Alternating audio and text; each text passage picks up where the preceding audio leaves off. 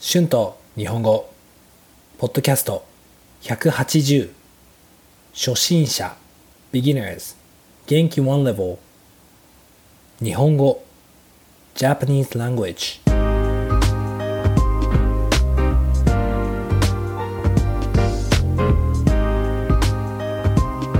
どうも皆さんこんにちは。日本語教師の春です。元気ですか？はい。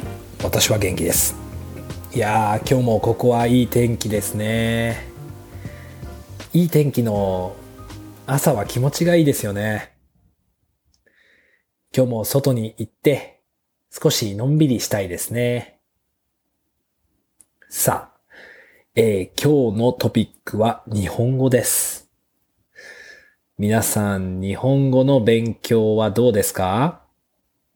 楽しいですか？難しいですか？日本語は難しい言語ですよね。日本語は他の言語と全然違います。まず、日本語はアルファベットを使いませんよね。まあ、日本の文字があります。しかも、一つだけではありません。ひらがなとカタカナと漢字。三つありますね。これだけでも大変ですよね。次に文法も違います。英語で文を作るときは主語、動詞、目的語の順番ですね。スペイン語も同じですね。多分ヨーロッパの言語はほとんど同じだと思います。でも日本語では主語、目的語、動詞の順番です。はい。最初はこれに慣れるまで時間がかかりますよね。そして、あと、ほとんどの日本語の順番は英語の反対ですよね。だから、日本人にとっても英語を勉強するのは難しいです。でも、英語を話す人にとって、もちろん日本語を勉強するのは難しいですよね。あと、日本語にはいろいろな話し方があります。例えば、友達と話すときにはカジュアルな話し方で話します。知らない人には丁寧な話し方で話します。ビジネスの時は敬語を使いますね。これは他の言語であまりありませんね。えー、私は仕事をするまで敬語はあまり使いませんでした。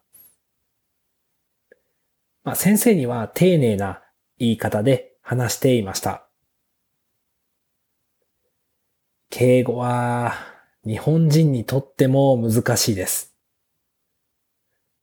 私も敬語を使うのは苦手でした。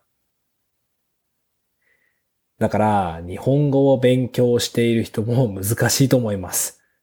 どうですか？いや日本語を勉強している人は本当に大変だと思います。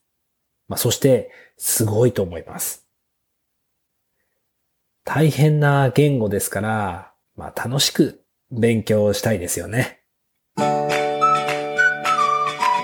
Words and phrases used in this episode 言語 language しかも additionally 文法 grammar 文 sentence 主語 subject 動詞 verb